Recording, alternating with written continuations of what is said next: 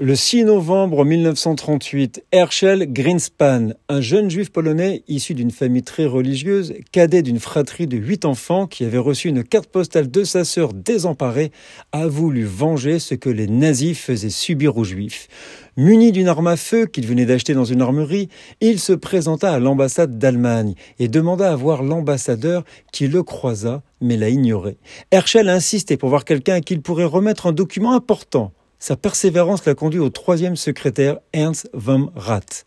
Ironiquement, ce diplomate allemand faisait l'objet d'une enquête de la Gestapo parce qu'il était soupçonné de manquer de fanatisme envers les Juifs.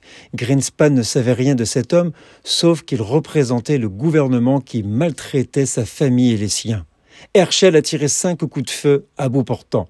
Arrêté par la police, il déclara je l'ai fait pour venger mes parents qui vivent dans la misère en Allemagne. Ce n'est pas un crime d'être juif, je ne suis pas un chien, j'ai le droit de vivre, le peuple juif a le droit d'exister dans ce monde.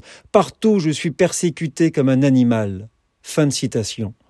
Joseph Goebbels, chef de la propagande hitlérienne, saisit l'opportunité que le pauvre juif venait de lui offrir.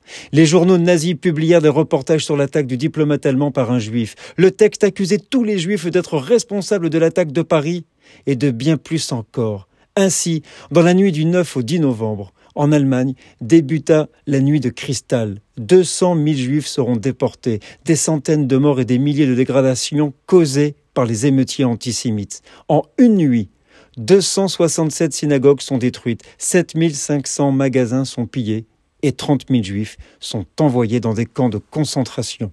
Nous sommes le 6 novembre.